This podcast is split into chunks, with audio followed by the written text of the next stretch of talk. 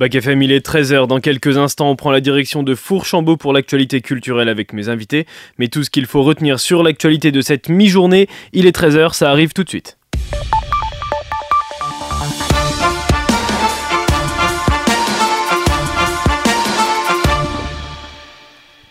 Et on prend la direction de Bruxelles qui a connu une terrible soirée hier.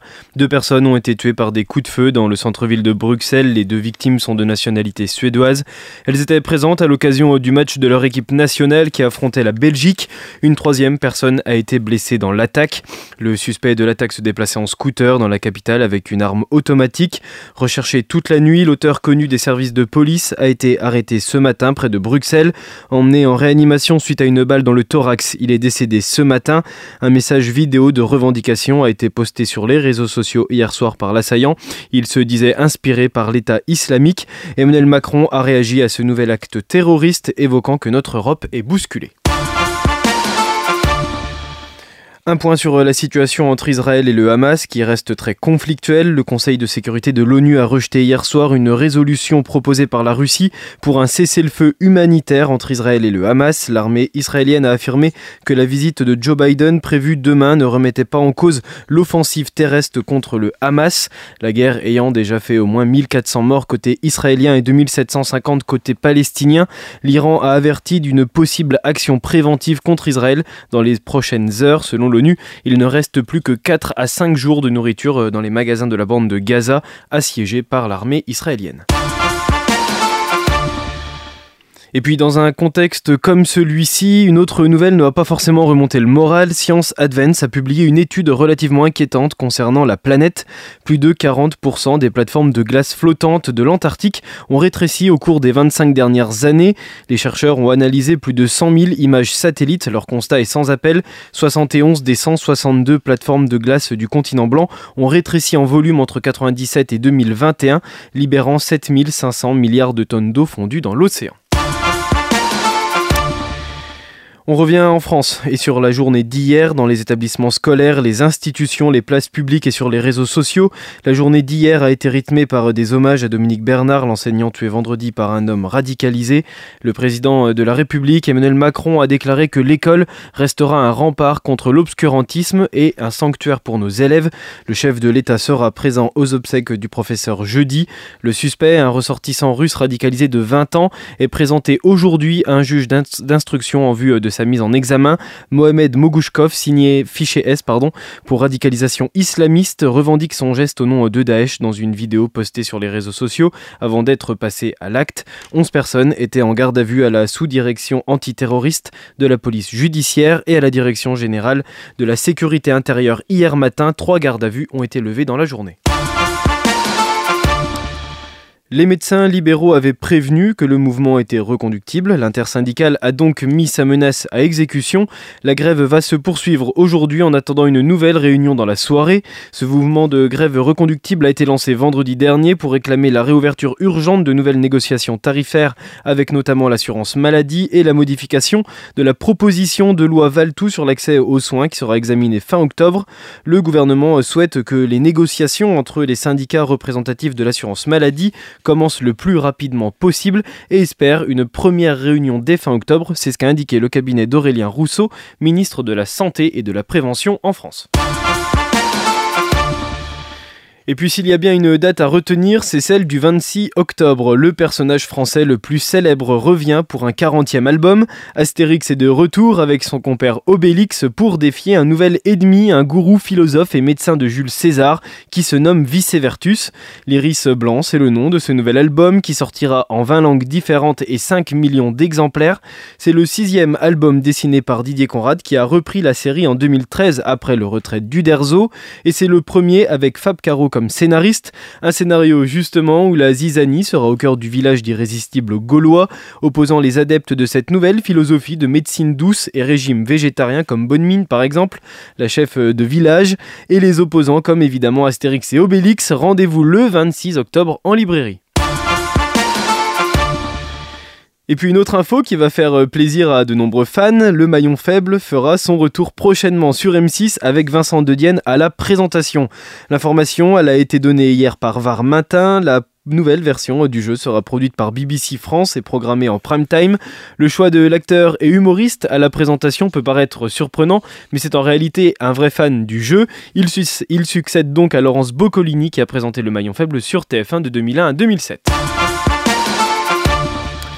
L'actualité régionale, elle nous emmène à la Charité-sur-Loire où une esplanade a été inaugurée hier par euh, les collégiens au nom de Samuel Paty.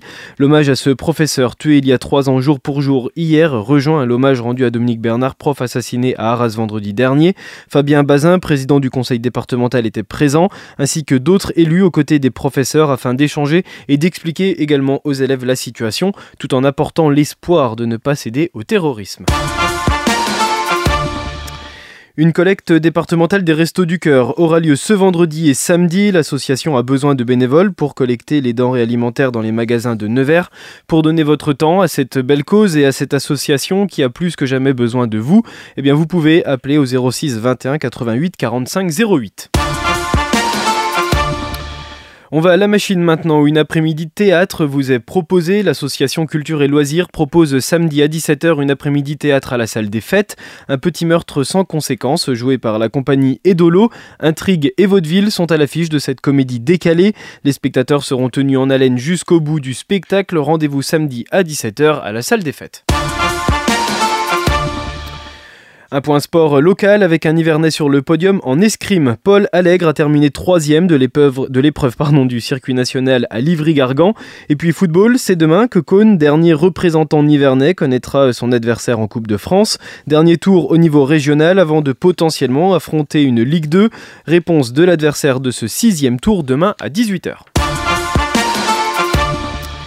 On termine avec un point sur euh, le temps et le soleil présent ce matin qui se cache un petit peu plus hein, cet après-midi sur le département. Les températures elles grimpent un petit peu par rapport à hier. Elles frôlent les 20 degrés avec des, maximales, des de 19 sur Varzy et Decize. Et plus on grimpe, plus ça baisse. 16 à Lorme et Château-Chinon. Demain c'est le retour de la pluie. On souhaite bonne fête aujourd'hui à toutes les Solènes. Les nouveautés musicales, elles sont françaises, Letty, aujourd'hui. Euh, oui, oui, oui, aujourd'hui c'est la toute jeune formation parisienne La Rosa qui vient de dévoiler son single Born to Win, un morceau qui mêle espoir et désillusion avec des sonorités garage audacieuses, écrites et produites par Pacom, le chanteur du trio. La chanson Born to, Born to Win, pardon, c'est un manifeste intemporel qui explore les aspirations mais aussi les écueils d'une génération en quête d'identité. En 2023, La Rosa réveille le rock hexagonal et on attend la suite avec impatiente, mais vous n'avez pas tout perdu puisque voici Born to Win, c'est nouveau sur Back FM.